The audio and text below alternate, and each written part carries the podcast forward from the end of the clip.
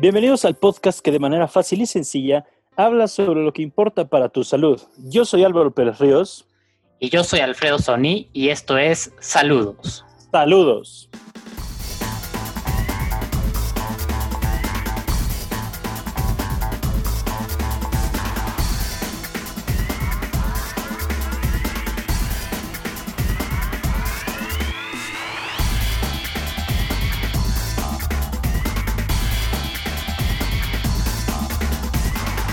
Bueno, este capítulo es, especial, es sin saludos y sin ser efusivos.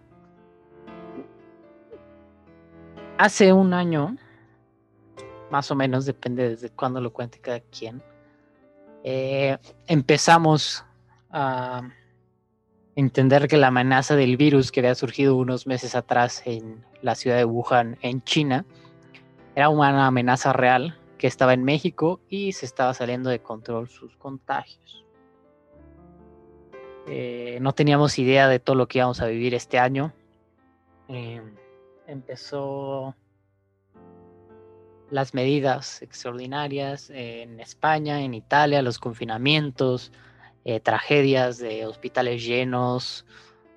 En Estados Unidos eh, empezaron los casos en los asilos, donde se empezaron a morir la mayoría de los habitantes, donde se infectaban.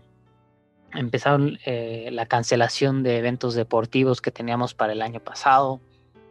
Eh, yo recuerdo que empezó la NBA, después eh, por esta época iba a ser el Gran Premio de la Fórmula 1 de Australia, las Olimpiadas, la Euro 2020, aún se jugaron partidos de Champions, pero vaya, fue un efecto dominó y se cerró todo. Y en México, que no fue la excepción, em,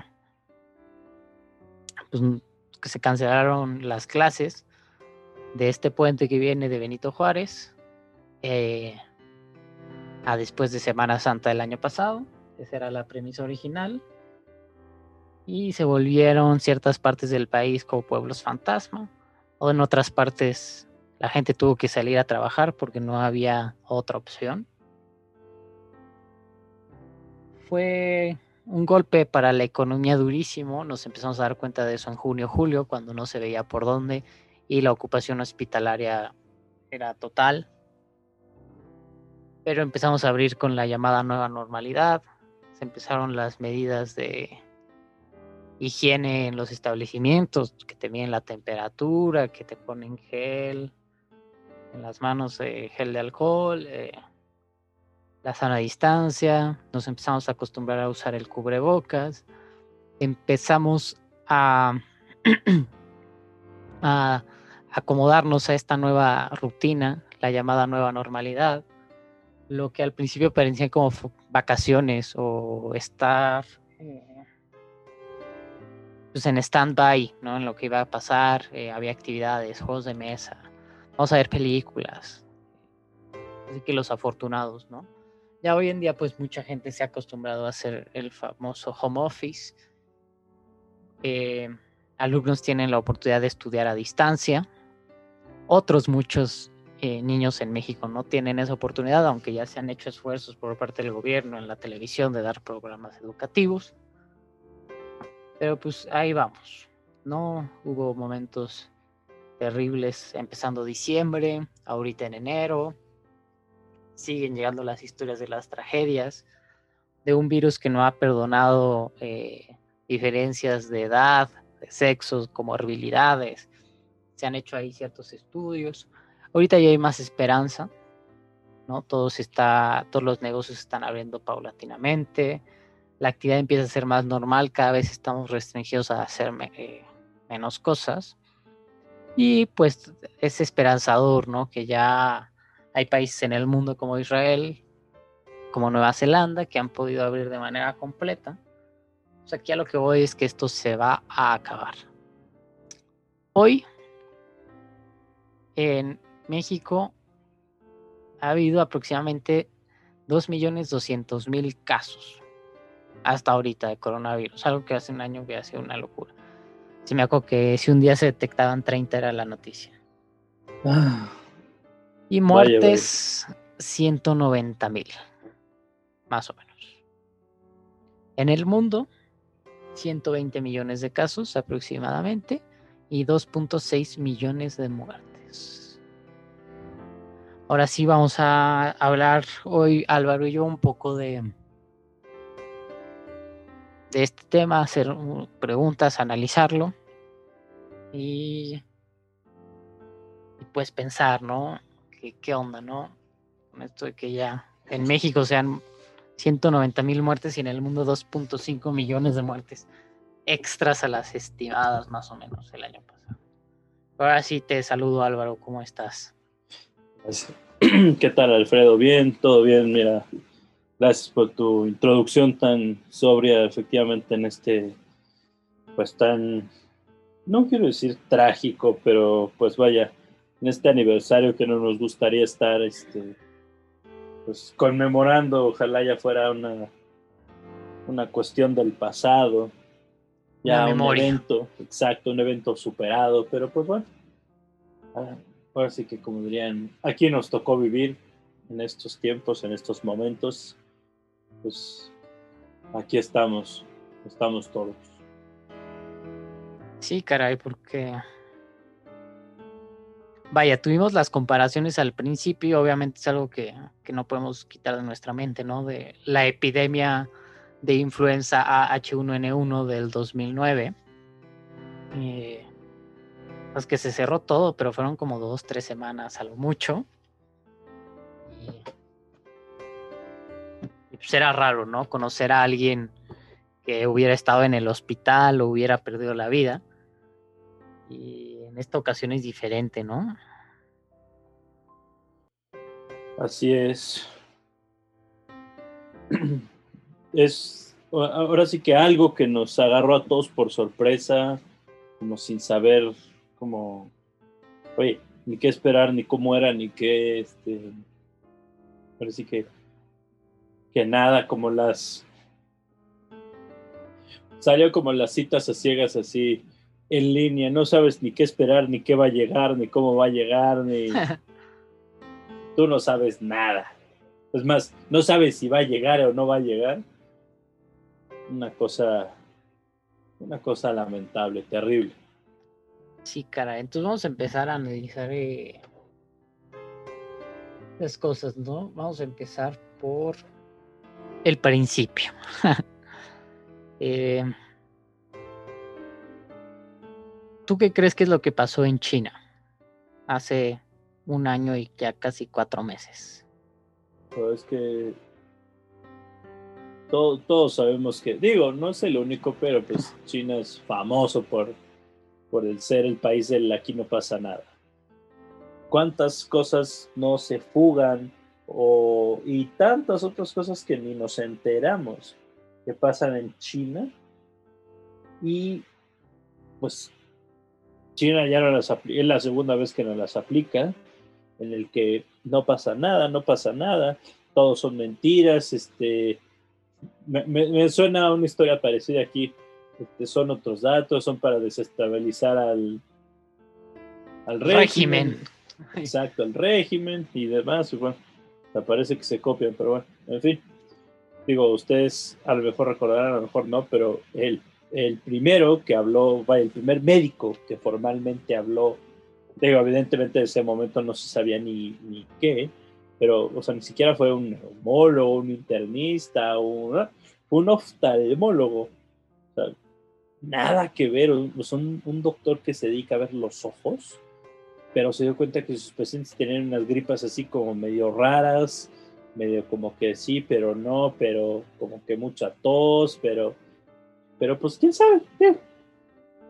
Y pues, digo, algunos recordarán, por andar diciendo eso ya hasta lo querían encarcelar, de que casi casi era, este, nada más les faltó decir que era este, espía de, de los imperialistas y del imperialismo yanqui, que quién sabe qué, y bueno, total.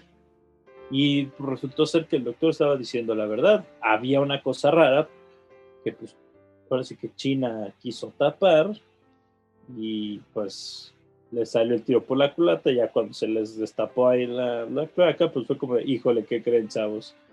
Pues siempre sí tenemos un, un, un broncolonón aquí. Entonces, hijo. Son, son, son de esas cosas que uno dice, bueno, el hubiera no existe, pero si se hubiera podido contener en China, hubiéramos contado una historia diferente. No, quién sabe. No lo sé. ¿Tú qué opinas, Alfredo? Claro. Sí, porque como tú decías, es la segunda vez que pasa. Eh, de hecho, yo sí lo recuerdo muy bien, aunque éramos chicos. El, el SARS, ¿no? El famosísimo SARS, claro. Que eh, no me acuerdo que hemos de haber tenido entre 7 y 10 años más o menos nosotros.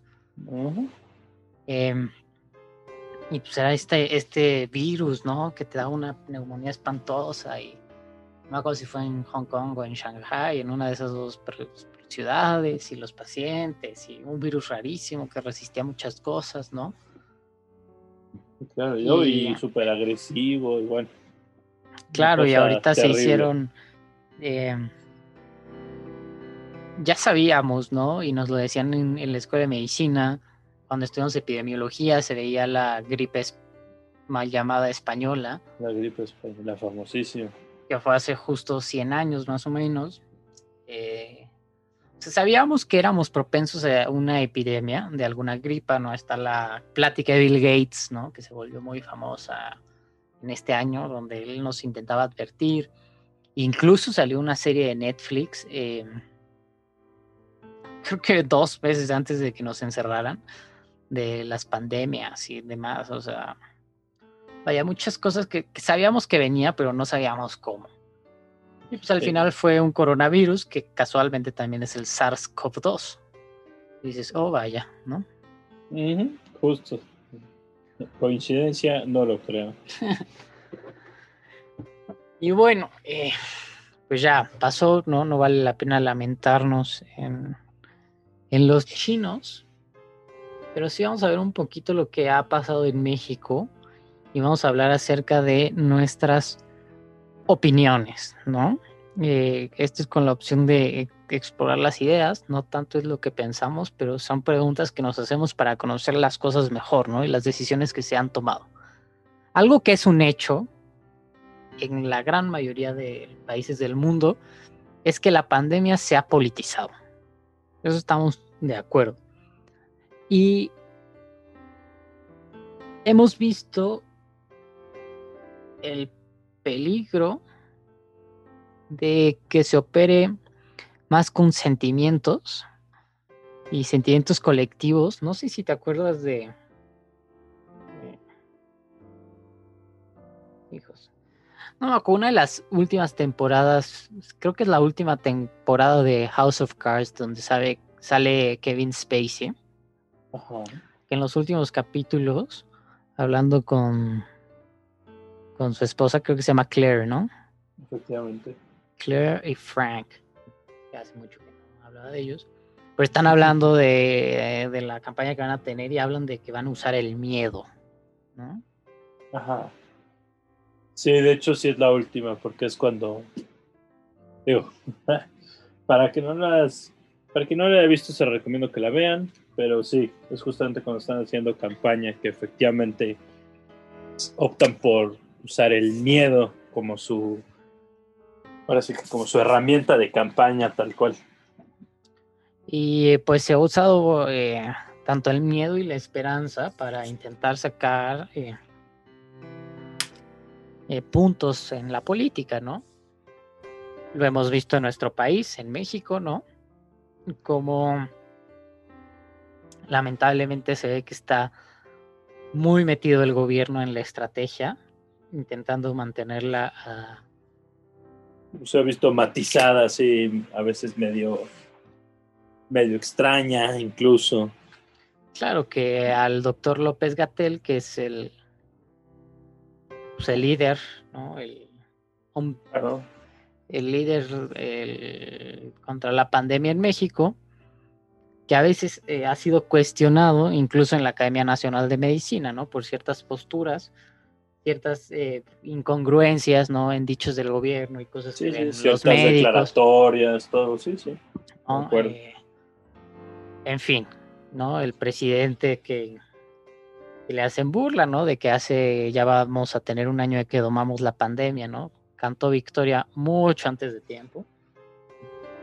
Es como si te dan un penal en el minuto 5 en un partido de fútbol, o sea, todavía ni metes el gol y empiezas a festejar que ganaste el partido, ¿no? Y acabas goleado. Más o menos así es lo que ha... Pues más o menos así vamos.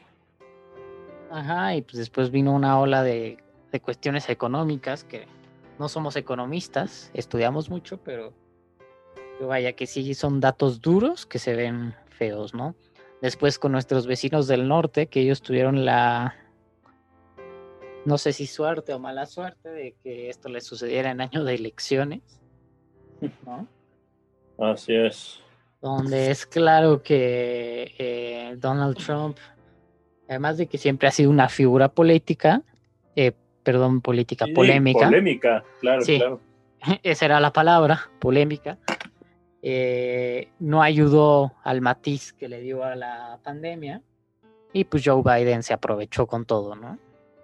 No, pues es que creo que fue un tema, vaya, sí ha sido un tema central en, todos los países, yo creo que en un país en elección, yo porque no dudo que haya sido el único país con elecciones este año, este, yo creo que sí ocupó un tema muy central, por no decir que prácticamente fue el eje de todo, porque como bien decías, la economía se vio afectada, la política se ve afectada, la seguridad social se ve afectada, obviamente el sector salud ni se diga, yo creo que fue el más golpeado, pero entonces como dices tú, o sea, hubo que aprovechar ahí porque ese, hicieras lo que hicieras, iba a ser el tema central, si es que no, no lo quieres eh, ver así como, como un pil, prácticamente casi casi que el, el pilar principal, así el central, iba a ser el tema del COVID y pues, obviamente todas sus derivaciones y variantes en los diferentes aspectos y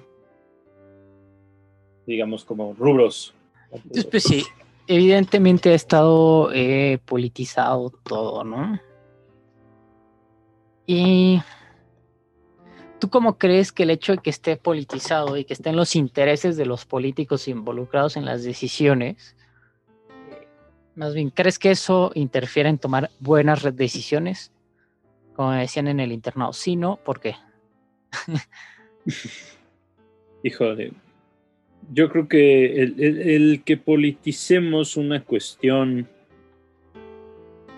como lo es, vaya, este, una crisis de salud pública como lo es ahora la pandemia, considero que es un tema bastante incorrecto porque, digo, desafortunadamente hay quienes buscan hacerse de algún beneficio, pero creo que en estos momentos debe de imperar, o sea, debe de ser así lo, lo máximo, pues, debe de ser lo, lo más importante el, yo creo que proteger y restaurar la salud de las personas. O sea, no importa si son azules, rojos, blancos, amarillos, nos da exactamente igual. Simple y sencillamente decir, tenemos así esta crisis en nuestras manos, ¿qué es lo que vamos a hacer para que no crezca, para que no siga escalando, para que, vaya, no seamos de los peores países o eh, en el manejo, o sea, con más número de muertes, más casos confirmados, no, no, al contrario, sino que seamos reconocidos por los mejores. Creo que ese debería haber sido el enfoque que digo, desgraciadamente hay quienes buscaron y todavía buscan eh, el obtener algún tipo de beneficio de esta, de esta pandemia, de esta crisis, de esta emergencia, entonces, lo cual pues no me parece a mí correcto que se politice este tipo de situaciones. Claro, es todo un tema y de hecho tuve que eh,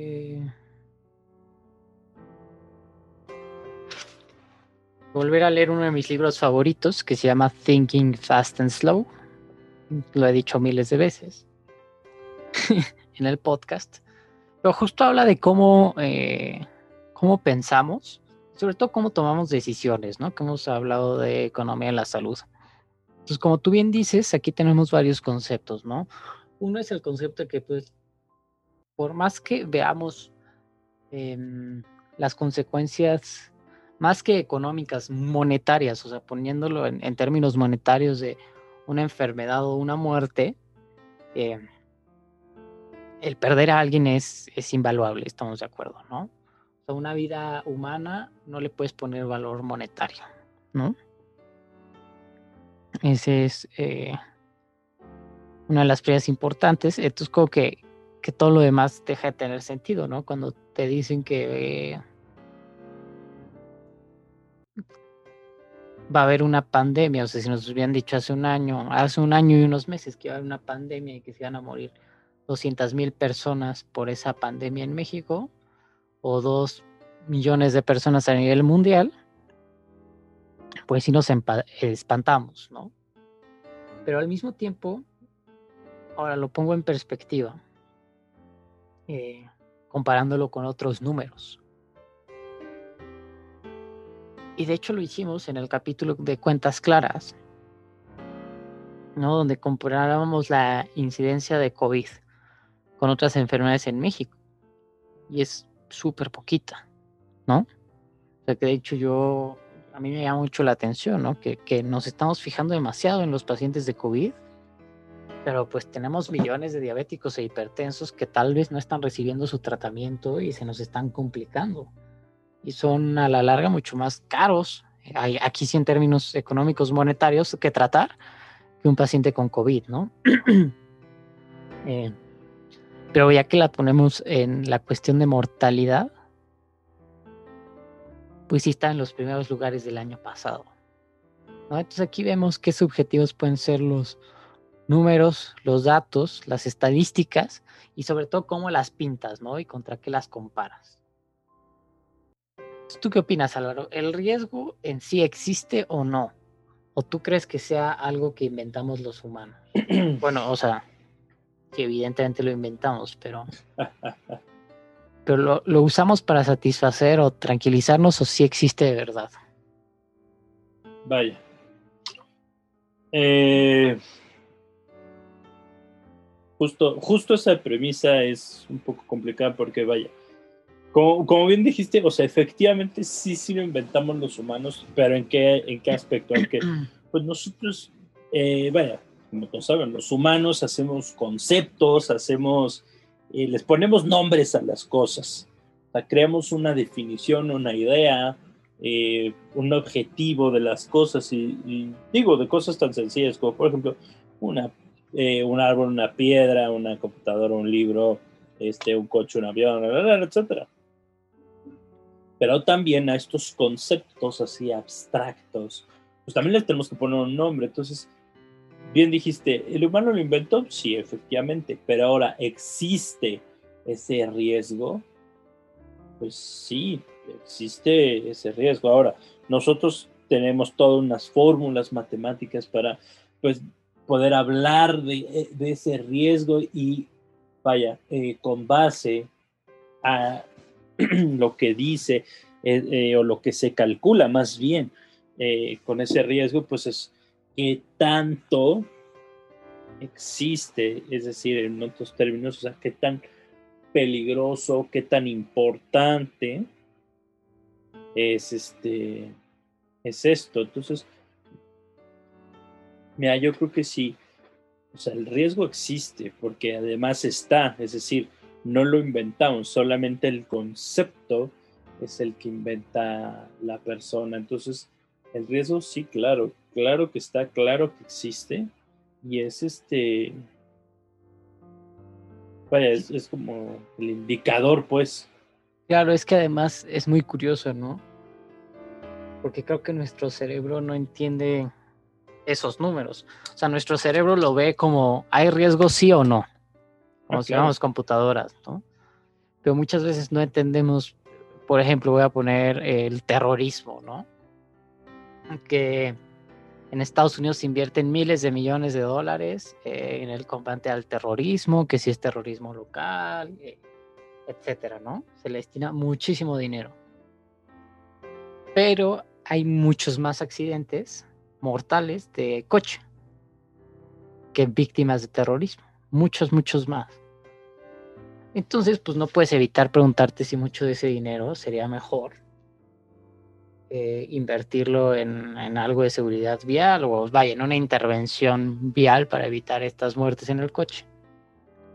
Pero al mismo tiempo te da miedo, dices, ¿qué tal que dejo de invertir tanto dinero en el terrorismo y aumenta, ¿no? Sí, se me descontrola.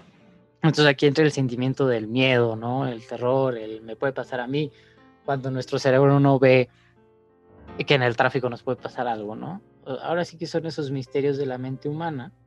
Claro. Oye, sí que, eh, que es más peligroso ir a la oficina, al trabajo, al súper.